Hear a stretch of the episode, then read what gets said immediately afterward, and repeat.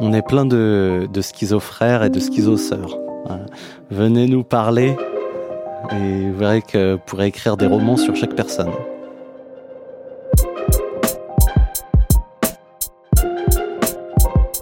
Hello, c'est Anna. Hello, c'est Sylvain. Vous écoutez La Perche, le podcast de la Maison Perchée.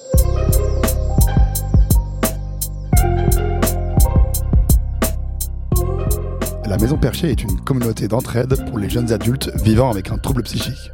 Dans ce podcast, on discute sans tabou de l'impact des troubles psy sur nos vies et surtout, on partage nos solutions pour aller mieux.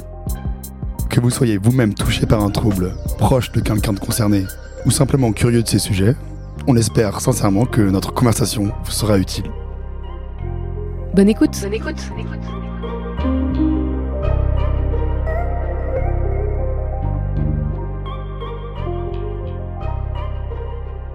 Aujourd'hui, on est avec Lucille, Alexandre et Laib et on va parler de la, ou plutôt des schizophrénies au pluriel, de la forme euh, qu'elles peuvent prendre et des répercussions qu'elles peuvent avoir, des différentes choses qui peuvent être mises en place pour, euh, pour mieux vivre avec aussi. Alors d'abord, est-ce que vous pourriez vous présenter en un mot et nous dire quand le terme de schizophrénie a fait irruption dans votre vie? Laib Bonjour. Alors bah écoute, euh, moi, je suis schizoaffectif, c'est-à-dire que non seulement je bénéficie des charmes de la schizophrénie, mais aussi des avantages de la bipolarité. Et en plus, j'ai un trouble attentionnel. Mais pour ce qui est de la schizophrénie, donc j'ai été diagnostiqué en premier, non pas schizoaffectif, mais schizophrène tout court. C'était en... quand j'avais 23 ans. Maintenant, j'en ai 32. Voilà. Et toi, Alexandre? Hello, alors euh, bah, du coup moi Alexandre, 32 ans, diagnostiqué depuis à peu près 10 ans, des hauts, des bas, et j'essaie de faire avec un jour après l'autre quoi. Lucille? Euh, Moi il est apparu, pendant, le terme schizophrène est apparu euh, la première fois par une amie, mais le diagnostic est tombé plus tard, euh, deux, deux, trois ans plus tard. Euh, mais au moment du diagnostic, en tout cas, je m'attendais un peu euh, à cette révélation du médecin. Et c'était il, y a, il y a longtemps C'était il y a un peu plus de 5 ans. Et, euh, comment est-ce que vous résumeriez la schizophrénie en, en quelques mots, notamment peut-être en une image poétique? Pas facile, hein euh, L'enfer. J'ai une image qui me vient, c'est à la place d'être acteur de ma propre vie, en fait, je, je, suis plus spectateur de ma vie, en fait. Je peux être là, euh, en, enfermé dans mes pensées, à ruminer, ruminer, ruminer, et pas oser vivre, et...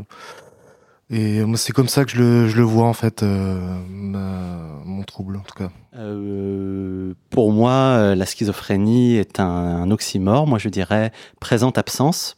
Euh, c'est un terme qui, qui relève aussi euh, du domaine du, du, sacré pour moi. Je pense que ça fera plus sens quand on développera le, le sujet. Justement, pour entrer un peu plus dans, dans, le vif du sujet et de décrire les différents euh, symptômes qui peuvent exister dans, dans la ou dans les schizophrénies, on parle souvent de symptômes positifs et de symptômes négatifs. Est-ce que, Lucille, tu voudrais bien nous, nous décrire qu'est-ce qu'on entend par là? Parce que c'est pas évident à comprendre. Oui, c'est pas, en fait, ça veut pas dire que c'est des symptômes cool positifs. Alors, positif, en fait, c'est tout ce qu'on a en plus du fonctionnement normal. Donc, ce qui va être hallucination, qu'elle soit euh, olfactive, visuelle, auditif. Et tout ce qui est symptômes négatifs, c'est tout ce qu'on va avoir en moins dans le fonctionnement normal. Donc, par exemple, rester couché au lit très longtemps, ne pas réussir à sortir de chez soi, avoir peur d'aller au tabac, acheter ses clubs, par exemple. Parmi ces symptômes, toutes les personnes qui vivent avec une schizophrénie n'ont pas forcément les mêmes exactement. Et c'est une diversité qui n'est pas forcément très connue. Les gens ne sont pas forcément au courant qu'il n'y a pas une forme, mais plusieurs de, de schizophrénie. Est-ce que vous pourriez nous parler de vous, vos symptômes à vous? Comment ça se manifeste? Alexandre? Alors moi, moi j'ai déjà eu dans ma dernière décompensation, en fait, euh, j'ai eu des hallucinations. Je croyais que j'avais un espace caché dans mon smartphone et il y avait un agenda avec une sorte de guide de vie où je devais le suivre aveuglément et je me suis retrouvé erré dans Paris quoi. Et aussi je dirais des symptômes comme euh, symptômes de toute puissance, un symptôme de bien-être mais un peu trop. Euh, moi je sais que j'étais un peu condescendant et un peu euh, on va dire, euh, me suis réévalué par rapport à mes proches et c'était particulier pour eux, quoi. À ma dernière décompensation, ça a duré plusieurs mois. Mais après, j'ai aussi des, idées euh, délirantes, le fait de ruminer des choses, de faire des films, de psychoter, quoi, pour résumer, quoi. Est-ce que tu as des moyens de d'en sortir? Est-ce que tu as trouvé des routines euh, qui te permettent de, de minimiser tes pensées? En général, j'essaie de maintenant euh, prendre du recul, mais après aussi, il y a aussi que le fait que mon traitement ait une part très importante euh, dans, ma, dans ma stabilité en fait de tous les jours. C'est vraiment, vraiment, vraiment ça, quoi. Mm. J'imagine on en parlera un peu plus en détail euh, ensuite. Et, euh, et Live, est-ce que as des... tu peux nous parler de toi, comment la maladie se manifeste, ou le trouble? Alors pour moi, bah, donc euh, le, le, problème c'est que parfois euh, les symptômes de la schizophrénie euh, convergent un peu vers la bipolarité. Donc du coup, des fois c'est pas facile de, de vraiment séparer les, faire la part des choses. moi, je dirais par rapport à ce qu'a dit Lucille que moi j'ai surtout des symptômes négatifs. Euh, c'est-à-dire tout ce qui ressemble beaucoup à, fait, à des symptômes dépressifs, tout ce qui est de la clinophilie, euh, rester au lit, euh, apragmatisme. Donc moi, c'est surtout, j'ai beaucoup de mal à faire les choses, à agir, tout ce qui est action dans le monde, désorganisation aussi. j'ai beaucoup de mal avec les choses concrètes, par exemple ranger, faire la vaisselle, ça peut être très handicapant. tout ce qui nécessite des, des, des séries d'étapes, cuisiner aussi, j'ai du mal. Euh, faut vraiment, c'est vraiment un apprentissage et euh, je ressens euh, en fait vraiment ce qu'on en parlait avec Lucille tout à l'heure, une sorte de, douleur psychique. Moi, quand je suis confronté, par exemple, devoir faire un origami, bah c'est très très difficile pour moi, une sorte de comme s'il y avait une perte de sens ou je sais pas, c'est une douleur conceptuelle quoi, qui est difficile à exprimer, d'où le terme peut-être de présence-absence, voilà. Peut-être aussi, ça me fait penser à ce que tu dis, Live euh, prendre du plaisir dans des activités pour les personnes souffrant de schizophrénie, parfois ça peut être un peu plus. Enfin, c'est mon cas, je sais pas si c'est le cas à tout le monde, mais par exemple des jeux de société ou. Voilà. Et Lucille, euh, est-ce qu'il y a d'autres symptômes que tu voudrais évoquer? Actuellement, par exemple, je fais beaucoup de crises de panique. Ça, c'est ce qui reste avec l'anxiété. Euh, et ça fait partie de la schizophrénie aussi pour moi. Euh, des impressions d'être bloqué, de, de me dire euh, je me touche pour, pour voir que je suis encore, euh, encore là, de, la déréalisation, ce genre de choses. Ce que j'essaye de contrer par une bonne hygiène de vie. Euh, mais c'est un peu handicapant au quotidien, le fait que je ne peux plus trop sortir tard le soir, etc. Que j'ai vraiment euh, une routine en fait. Voilà. Mmh. Euh, juste rebondir euh, sur ce que disait Lucille pour dire que effectivement, a beaucoup d'angoisse, beaucoup de stress. Euh, euh, je pense que bah, Alexandre sera d'accord aussi. oui, totalement. C'est très fatigant. Moi, je me fatigue hyper vite. Et euh, effectivement, il y a des moments de la journée qui sont plus angoissants que d'autres. Et moi aussi, j'ai aussi le problème de la paranoïa aussi, qui est très très très handicapant pour le coup. Par exemple, euh, quand je marche dans la rue et si quelqu'un, euh, si j'ai identifié quelqu'un comme potentiellement menaçant euh, pour telle ou telle raison, ça peut être les habits, ça peut être, je sais pas, un tatouage ou quelque chose comme ça, ou même si la personne parle fort ou fait des gestes un peu brusques, ou ça, ça va être très anxiogène, quoi. Yes. Voilà. Et puis ça peut aller très loin, la paranoïa aussi. Ouais, ça peut totalement être oppressant en fait. Se sentir... Moi aussi, des fois, ça m'arrive de, je sais pas, de me sentir observé, de des fois on, a, on, peut appeler ça, ce qui se rapproche à des délires de persécution, en fait, l'impression que les autres euh, m'en veulent personnellement, quoi, ou me veulent du mal, alors mmh. que tout ça, c'est le fruit de, de, la, de la pathologie, quoi.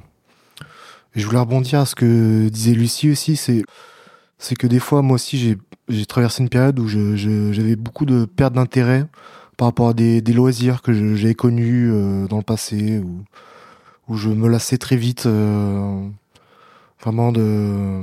Enfin, j'ai l'impression de tourner en rond. C'est pas des périodes très évidentes pour moi, mais j'essaie quand même d'occuper mon temps comme ça, euh, malgré tout. Quoi. Tu voulais, tu voulais rebondir sur un truc, non, Lucille? Euh, non, bah, En non. fait, euh, là, et Alexandre ont, ont, tout dit et je pense que c'est vraiment important qu'on parle de, de ça parce que les, les personnes souffrant de schizophrénie sont vues comme des méchants alors que c'est nous au quotidien qui avons peur de beaucoup de, de, beaucoup de choses et que ça peut être euh, difficile.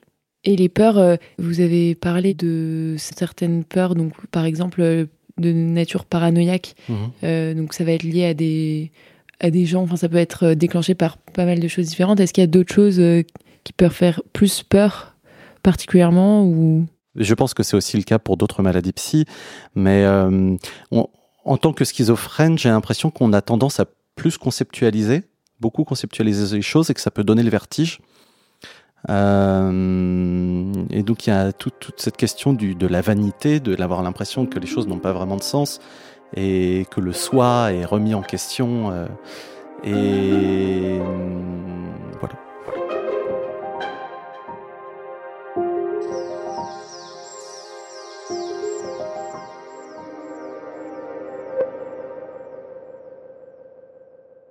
Vu que c'est un spectre euh, un peu large, comme on l'a compris, euh, j'imagine que c'est pas forcément évident d'avoir de poser un, diagnostic euh, comme pour la bipolarité, mais peut-être encore plus. Comment ça s'est passé pour vous ce moment de diagnostic et d'acceptation aussi du trouble, Alex Moi personnellement, mon diagnostic a été posé quand du coup quand j'ai fait une dépression. Et en fait j'étais parti en clinique privée parce que j'ai connu les, les hôpitaux psychiatriques quand j'avais 13-14 ans et et je voulais pas aller dans, retourner dans ce genre d'endroit-là.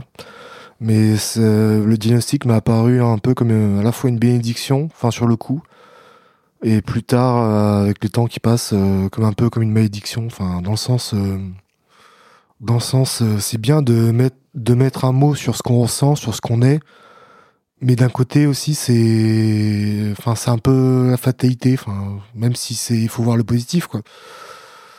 Euh, mais moi, ça m'a fait beaucoup de bien de savoir, de mettre un mot sur euh, comment je me sentais intérieurement, euh, au-delà des apparences, quoi. Et de pouvoir aller chercher les informations et, et se renseigner, quoi. Que ce soit pas quelque chose de, de flou, comme juste une malédiction qui vienne de nulle part, quoi. Oui, bien sûr, oui. Bah, c'est un, un, un, psychiatre qui m'a posé le diagnostic. Du coup, c'est un, un, un, médecin en plus qui a, qui a, fait des études en plus de, de, psychiatrie pour pour, enfin, pour être psychiatre. Mais je tiens à dire que ça me fait penser que chez moi, j'ai un oncle qui est schizophrène. Du coup, ça veut dire qu'il y a un penchant dans ma famille aussi euh, sur le plan génétique, sur les origines de la, schizophrénie de sens large. Quoi. Et les autres, euh, ouais, comment ça s'est passé le, moment de découverte, d'acceptation je me rappelle plus bien comment je l'ai ressenti, mais euh, je suis tout à fait d'accord avec Alexandre. donc d'abord, mon premier diagnostic de schizophrénie, je pense que j'étais pas complètement présent. Euh, donc, euh, c'est une période, en plus, c'était à Sainte-Anne, en plus, je m'entendais mal avec les soignants, je, je, me suis enfui et tout, donc bon. Mais euh, après, par la suite, donc il y a quoi, 6 ans, il y a 6-7 ans, j'ai été diagnostiqué schizoaffectif. Et euh, bah, les psychiatres m'ont pas expliqué ce que c'était, ils m'ont dit de chercher par moi-même. Sauf que moi, mon côté bah, à pragmatisme a fait que j'avais beaucoup de mal à, à, être proactif justement pour, pour aller chercher. Mais quand j'ai un peu compris cette histoire de comment dire de, de, de dualité entre euh, bipolarité et schizophrénie, je dirais que moi aussi ça m'a rassuré, même si on peut considérer que ça peut être stigmatisant et réducteur d'avoir un diagnostic. Je trouve que quand même mettre un mot sur les choses, surtout pour des gens qui ont tendance à, partir loin dans le concept, euh, ça peut euh, voilà ça, ça peut rassurer quoi. De, cadrer un peu le ça le concept ou la, la dérive. Et Lucille aussi. Complètement d'accord. Euh, moi, quand le diagnostic est posé aussi, ça, limite, ça m'a rassuré en fait. Euh, donc voilà, et, euh, par rapport à ce que Alexandre tu disais sur après au quotidien la continuité, où le diagnostic ça peut être un soulagement, etc. Mais après, oui, c'est une maladie chronique qu'on a malheureusement à vie. On parle pas de guérison, mais on parle de rétablissement. Et le rétablissement, c'est apprendre entre guillemets à vivre avec sa maladie au quotidien, euh, sans trop d'effets néfastes, mais euh, pour, euh, pour justement pouvoir avoir une vie et construire des projets de vie, il faut se battre. Ça, ça, peut paraître dérisoire, mais pour certaines personnes, mais c'est clairement une bataille du quotidien faut rien que euh, prendre son indépendance, habiter seul, s'occuper de son logement, se faire à manger, euh, sortir voir des potes. Bah, toutes ces étapes-là, faut y aller une par une et, essayer. Voilà. Hmm. Oui, tout à fait, en fait euh, rien n'est donné. rien n'est donné. je suis d'accord avec toi on doit, c'est une lutte constante, perpétuelle, pour essayer d'avoir la, la tête hors de, hors de l'eau, si je puis dire. Et moi, souvent, je disais, quand on me demandait quand, comment ça va, je disais, je survis. Voilà, il y a cette dimension. mais c'est aussi, quelque part, cette altérité qu'on a je trouve qu'elle peut faire sens dans le monde. Le fait qu'on ait combattu et qu'on combatte euh, au jour le jour, je trouve que ça, bah, on est un peu plus courageux, un peu plus endurant que la moyenne euh, psychiquement, et aussi euh, il y a une, ça peut s'exprimer par une créativité accrue. Apprendre à cohabiter en fait avec quelque chose dont ouais, on n'a pas forcément souhaité la présence, mais qui est là tous les jours. Et donc ça fait de, ça crée une force en fait unique. Alexandre, tu voulais rajouter quelque chose? Non, je suis complètement d'accord avec euh, Lucille et Leib sur le fait que même si moi j'aime, moi je préfère dire vivre au jour le jour. Par exemple, rien que pour venir euh, aujourd'hui, là maintenant, euh, j'ai, j'avais un peu, enfin je me suis battu contre moi-même un peu. C'est un peu comme ça. Je me dis ouais, j'y vais, j'y vais pas. En fait, finalement, quand j'y vais, ça se passe très bien, et quand j'y vais pas, c'est je, rumine quoi c'est aussi un combat contre soi-même et qui est, pas temps évident, quoi. On le fait ensemble et c'est ça qui est beau ici à la Maison Perchée. On arrive à se, à se pousser, pousser, pousser.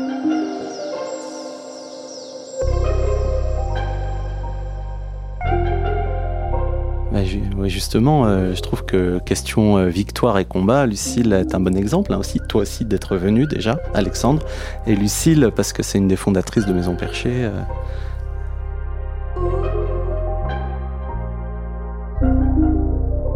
Euh, je voulais revenir sur ce que tu disais, Lucille, tout à l'heure, quand tu disais parfois les gens ont peur des personnes qui vivent avec une schizophrénie, alors qu'en fait, c'est vous qui avez peur.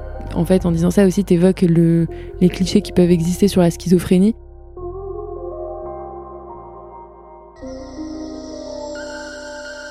Notamment des clichés de, dangerosité, des clichés euh, de double personnalité aussi. Parfois, quand on dit schizophrénie, beaucoup de gens pensent euh, Dr Jekyll et Mr Hyde, euh, quelqu'un qui voilà change de personnalité tout le temps. J'imagine que ça vous arrive de rencontrer ces clichés et comment vous réagissez, Lucille? Expliquer. À chaque fois, expliquer, expliquer, expliquer, ou faire des témoignages. Euh, mais expliquer en permanence, c'est un gros travail de déconstruire le truc en en parlant réellement comme on le vit et comme la maladie est, quoi. Ouais, je suis totalement d'accord avec Lucille. Euh, déconstruire, euh, parce que malheureusement, la, faible partie des, schizophrènes qui sont véhiculés dans les médias où on voit tout de suite les côtés néfastes, mais en fait, d'un côté c'est une réalité, mais d'un autre côté, c'est ça reflète pas tous les schizophrènes. Ça me fait penser, j'avais un collègue qui, avait dit à un autre collègue eh, Schizo Boy. Et sur le coup, j'ai pas réagi, quoi, mais, je me suis senti un peu concerné quand même par, cette expression, quoi. J'ai vu qu'il y avait une, étude euh, menée par l'OMS et Psychom depuis 2019 pour euh, changer de nom. Genre, euh, changer le concept et le mot de schizophrénie, parce que c'était un peu mot valise et que voilà, les, personnes concernées ne s'y retrouvaient pas toujours. Qu'est-ce que vous en pensez, vous qui Est-ce que vous voudriez changer de nom ou c'est bon, vous êtes, vous êtes OK avec ça maintenant? Euh, Grosse question. Euh, ouais, j'avoue. Grosse question, mais après, est-ce que en changeant de nom, enfin, en affinant les, les noms, les, les, diagnostics au plus proche, euh, ça changerait quelque chose? Enfin, j'ai de grosses questions, comme dirait Lucille. Mais tu as raison, Alexandre. Vraiment, ce que tu dis, c'est est-ce qu'en changeant le nom, il faudrait affiner sur les choses euh, plus réelles qu'on vit, euh, non stigmatisantes, justement, sur, enfin, sur la réalité, en fait? Et, euh, mais c'est ce qui dérange beaucoup aujourd'hui, c'est que le mot schizophrène est employé comme une insulte. Mais moi, j'ai plutôt des, en fait, quasiment que des bonnes expériences. souvent, lors des, des, soirées, je parle de ma schizoaffectivité euh, et les gens sont, sont, très curieux. Alors évidemment, souvent, il y a une confusion avec le trouble dissociatif de l'identité. Euh, et il faut leur expliquer que ça concerne quoi? 1% des schizophrènes, je crois, quelque chose comme ça. Donc, euh, mais euh, quand ils voient, quand on parle de, moi je pars de mon, je pars de mon vécu parce qu'ils peuvent pas me nier en tant que personne, je suis en phase d'eux. Si je repars de mon vécu et que je fais appel à leur empathie, bon alors certaines personnes sont plus ou moins dotées d'empathie, mais quand ils m'ont en phase d'eux euh, et que je leur explique mon vécu, voilà, pour moi c'est la meilleure pédagogie que j'ai trouvée. elles m'ont sensibilisé, témoigné. Euh, mm. partager son vécu, son témoignage. Et je l'ai fait dans le cadre d'un webinar d'ailleurs euh, pour Orange là, dans le cadre de la maison perchée. Et j'étais étonné de, de, voir la réaction des, des, personnes qui, il y avait 90 personnes, un peu plus de 90 personnes qui assistaient à ce webinaire sur la schizophrénie. Et tous les messages de soutien, de, de, de réconfort, nous, dire, nous disant que nos témoignages étaient très précieux pour eux et que qu'ils étaient épatés quoi, de la force qu'on avait quoi, de malgré le fait d'être schizophrène, de ce qu'on a traversé, qu'on reste euh, qu'on reste des personnes comme des autres. Après, c'était orienté dans le cadre du travail, quoi. Mais bon, euh, c'était une très bonne expérience et je, trouve ça, c'est un devoir, je pense, euh, de sensibiliser, de témoigner, de d'apporter notre contribution pour euh, pour éviter de stigmatiser en fait, enfin de d'arrêter les faire des, confusions un peu à la vite. Quoi. Mmh. ce qui demande du temps, du coup, de et de l'énergie pour expliquer. Mmh à chacun et à chacune. Hmm. Euh, du coup, on va passer sur la deuxième partie. Euh, a notamment la question du, du traitement. Euh, Alexandre, tu disais que c'était très important pour toi au quotidien pour maîtriser les symptômes oui, oui, tout à fait, positifs, mais bon, qui sont plutôt négatifs. Mais voilà, bref, on s'est compris. comment est-ce qu'ils agissent? Qu'est-ce que, sans rentrer dans le détail, mais à quel point le traitement vous a sauvé? Je ne sais pas. Bah, moi, la dernière fois que j'étais sans traitement, je me suis pris pour le Messie, quoi, à dériver dans la rue.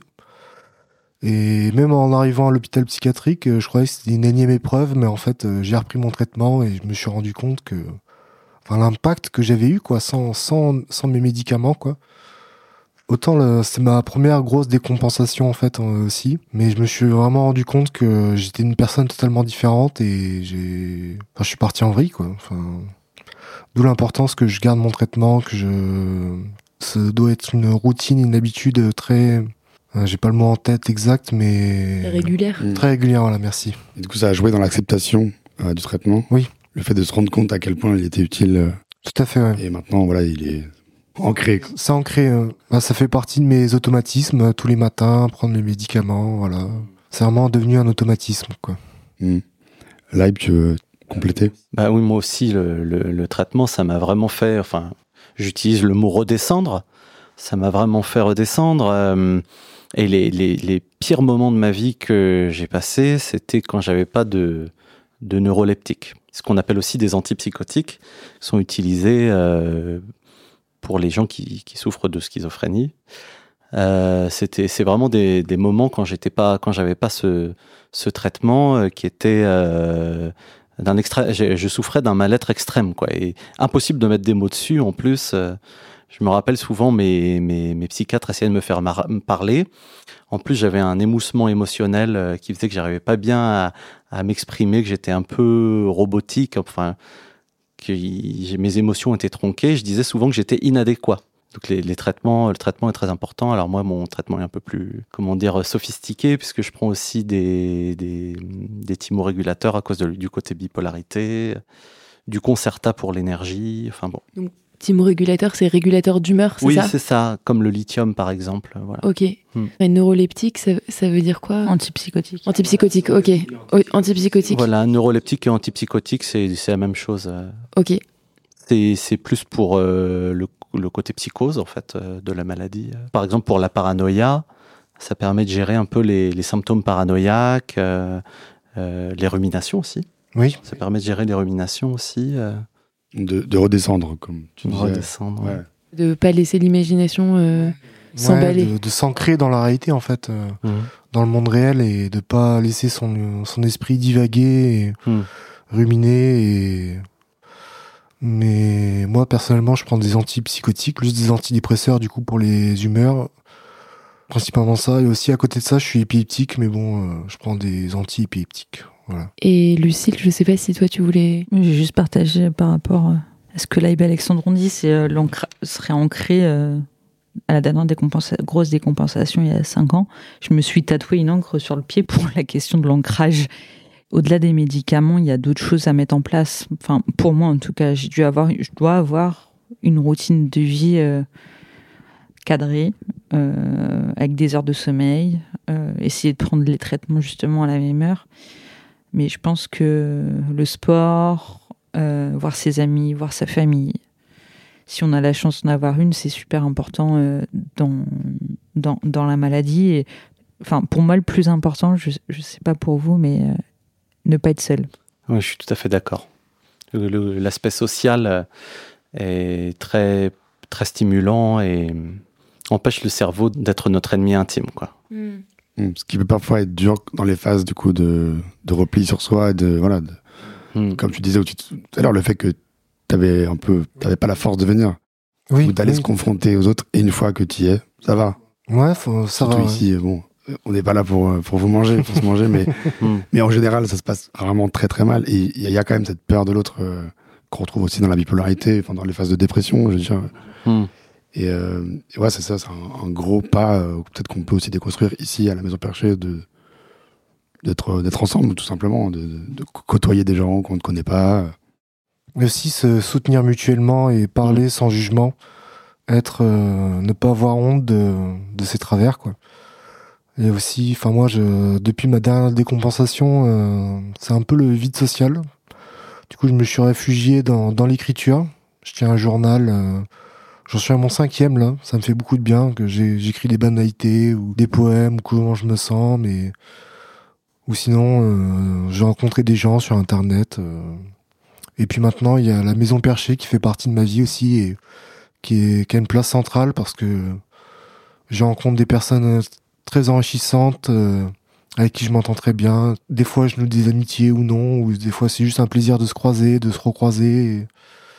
Mais en tout cas, je suis très reconnaissant vers la Maison Perchée pour ce qu'elle offre euh, aux personnes comme nous. Justement, Lucille, toi, tu es une des fondatrices de la Maison Perchée. Est-ce que tu peux expliquer un peu euh, le concept de la Maison Perchée et, et ce qui s'y passe? Le principe principal de l'association, c'est la pérédance donc qu'on s'entraide euh, entre pairs.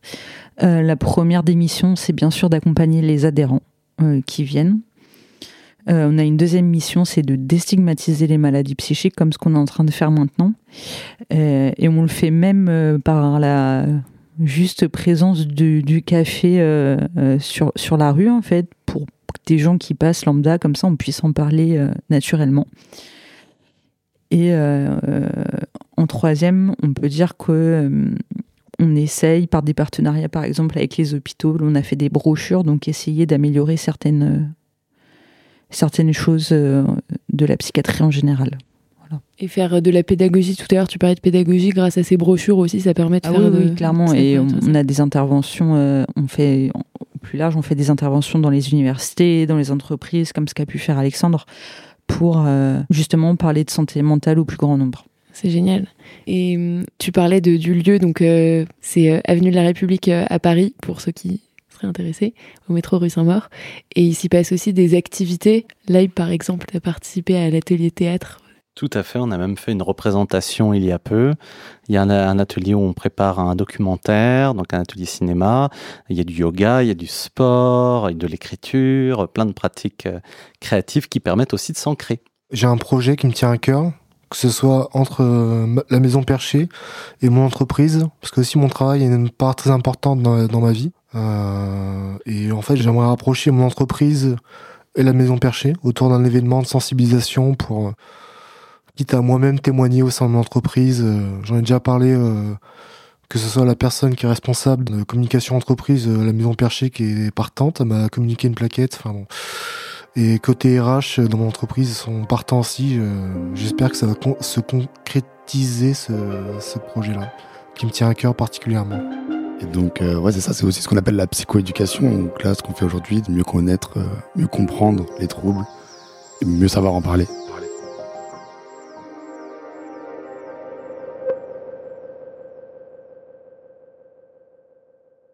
Est-ce que vous auriez des conseils pour une, personne qui est en prise avec ce, trouble, qui vient de le découvrir, on vient de lui annoncer, vous qui avez tous, tous tout un peu d'expérience euh, par rapport à, ce trouble dans votre vie, euh, est-ce que voilà, un message d'espoir ou de, un conseil à donner? Moi, je, dirais juste euh, avoir une bonne connexion avec son, son psychiatre, voir une thérapie régulière. Moi, personnellement, je vois une psychothérapeute qui m'aide énormément. Mais, ça me fait penser, j'avais une amie qui allait voir son psychiatre avec la boule au ventre et je sais pas comment elle faisait, quoi. Pour s'aider, déjà, faut s'entourer de, de, professionnels de santé avec qui on se sent bien pour pouvoir parler librement, en fait. C'est important, quoi. Lucille? Euh, C'est clairement, pour moi, je fais un petit aparté, l'alliance thérapeutique et être bien entouré au niveau médical et, et ben c'est la base. Mais pour certaines personnes, ça peut être le parcours du combattant. Euh, donc, euh, donner de l'information, c'est ce qu'on fait aussi à la Maison Perchée. On va pas donner des, adresses, mais euh, de l'information. Et euh, je veux juste faire cette petite aparté-là pour dire que rien qu'avoir un psychiatre et un, psy et un psychologue ou une psychologue, euh, des fois, ça peut être difficile. De trouver la bonne personne, ou les bonnes personnes, tu veux dire? Trouver les bonnes personnes et, et pouvoir avoir un rendez-vous juste parce que par mmh, exemple pour des psychiatres il y a trois, trois, plus de trois mois, six mois d'attente, etc. Ah oui. Alors que la personne elle en demande, elle en demande à l'instant T en fait. Euh, imaginons qu'à des compenses, après ça va finir, on va finir aux urgences et aux urgences euh, bah, c'est compliqué aussi. Enfin. Mmh. Désolée de la partie. Non, non, non, c'est non, au contraire, c'est hyper intéressant. Et, et toi, ça serait si tu avais un conseil à donner à quelqu'un de concerné euh, et notamment, comme disait Sylvain, à quelqu'un qui viendrait de, d'avoir un diagnostic ou même à n'importe qui qui serait concerné par, le, par, euh, par la schizophrénie, tu, tu dirais quoi? T'inquiète pas, ça peut être compliqué, mais il y aura des moments. Euh, il y aura des super moments et tu, tu. Pas forcément liés à la maladie, je sais pas quoi dire en fait. c'est pas grave. Non, mais c'est bien. Bon, même. Que dire après? Euh, Moi, je, dirais euh, que la verbalisation, c'est important. Ne pas rester seul, effectivement. Euh, trouver une structure, par exemple Maison Perchée, qui te, qui te convienne. et puis, je sais que c'est qu'on est souvent très seul. on peut être très seul. T'en parlais, Alexandre. Euh, dans son parcours euh, de pathologique, je sais pas si ça se dit, mais euh, toujours, bah, effectivement, garder, garder l'espoir et garder que ce, que ce combat peut nous grandir. Voilà, qu'on a une valeur, on a, on a du sens, on a beaucoup de sens, on a beaucoup réfléchi sur le sens qu'on avait aussi, et ça peut apporter des choses à la société et, et, même au monde du travail. Je pense qu'on a un rapport de complétion avec, le, avec la société. Voilà. Et si vous aviez un conseil pour, euh, pour les proches sur la voilà qu'est-ce qu'ils peuvent faire pour, comment ils peuvent aider au mieux en fait Alexandre? Euh, je dirais je sais que c'est pas évident mais essayer de comprendre prendre du recul euh, par rapport au vécu de la personne mais aussi par rapport à sa pathologie enfin moi c'est un peu particulier dans que ce soit ma famille ou mes proches mais il a fallu du temps pour que mes proches me comprennent, comprennent que j'ai une pathologie, comprennent mes actions passées et que, que maintenant je suis là et, et eux aussi sont là pour moi. Mais c'est important de pas rester seul, et même si des fois c'est pas évident. Mais euh, quand, quand, on n'a pas envie d'aller de, voir des gens, comme toi tout à l'heure, en fait, comment tu as réussi à. Est-ce que tu as des techniques, je sais pas, des conseils pour les moments justement où on a où ça demande beaucoup de, force mentale comme ça d'énergie de, de, sortir et d'aller voir des gens? Comment tu surmontes ça? Moi, je dirais euh, arrêter de. Enfin, moi, j'arrête de, de me poser dix mille questions, de ruminer dans mon esprit en boucle, enfin, de tourner en boucle dans mon esprit. Et je me dis, allez, j'ose, j'y vais et, on verra et je verrai. Et en général, ça se passe très bien, quoi. Juste, euh, juste oser, quoi. Ça a l'air de rien comme ça, mais c'est déjà beaucoup, quoi. Ouais, pour les proches, mais je sais pas ce qui m'est venu en écoutant Alexandre, c'est vraiment que les proches ne résument pas leur, leurs parents, leurs frères, sœurs, etc., juste à leur maladie. Et ça, c'est très dur parce que moi, je l'ai vécu de l'autre côté avant de tomber malade. Et c'est vrai que j'avais tendance à résumer euh, euh, le proche rien qu'à sa maladie. En fait, il y a énormément de choses à côté à valoriser, en fait je pense qu'il importe, c'est la connaissance aussi, c'est les informations et, et que les gens aient aussi la force, enfin, en tout cas le temps d'aller s'informer correctement, que ce soit par euh, les proches en concernés, par les personnes concernées, que euh, ici ou voilà sur des sites comme euh, Psycom ou juste faire la démarche quoi. Live, tu voulais rajouter un truc? Moi, ce qui a changé beaucoup de choses, c'est que au début, mes, mes, parents voulaient pas que j'aille en hôpital psy. le, ça leur faisait peur, ça leur faisait très peur. Et, et souvent, même les, les, les, gens, les personnes concernées euh, ne, veulent, ne veulent pas non plus être hospitalisées. Moi, j'étais prêt à tout pour, pour arrêter de souffrir. Mais euh, ça a beaucoup changé depuis que mes parents ont fait le groupe Pro-Famille euh, à Sainte-Anne. C'est comme un groupe d'éducation thérapeutique, mais pour les, pour les aidants, pour les proches, pour les parents, pour les maris, les femmes. voilà. Enfin bon, j'ai toujours ma tante qui me dit arrête tes médicaments, fais du yoga et mange des légumes. Mais... Donc peut-être pour résumer, pour les personnes concernées de bien s'entourer, d'oser, et pour les proches de s'informer, de pas résumer son proche à, à son trouble. Et valoriser. Et de valoriser. Est-ce que vous auriez un message euh, de façon plus générale sur la schizophrénie? On est plein de, de et de schizosœurs. Venez nous parler et vous verrez que vous pourrez écrire des romans sur chaque personne. Sur. Chaque personne.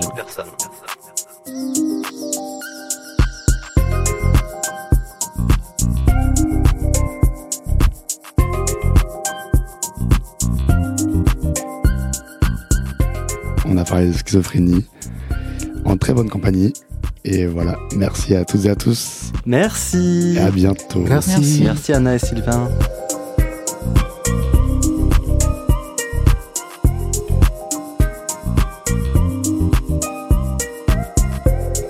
C'était La Perche, un podcast écrit et réalisé par Anna Klarsfeld et Sylvain Pinault. La musique a été composée par Blasé, accompagné de Michael de la Maison Perchée.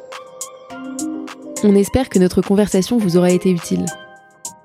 Si c'est le cas, n'hésitez pas à vous abonner au podcast. Pourquoi pas à nous laisser quelques étoiles. Et surtout, à en parler autour de vous. À bientôt pour un nouvel épisode.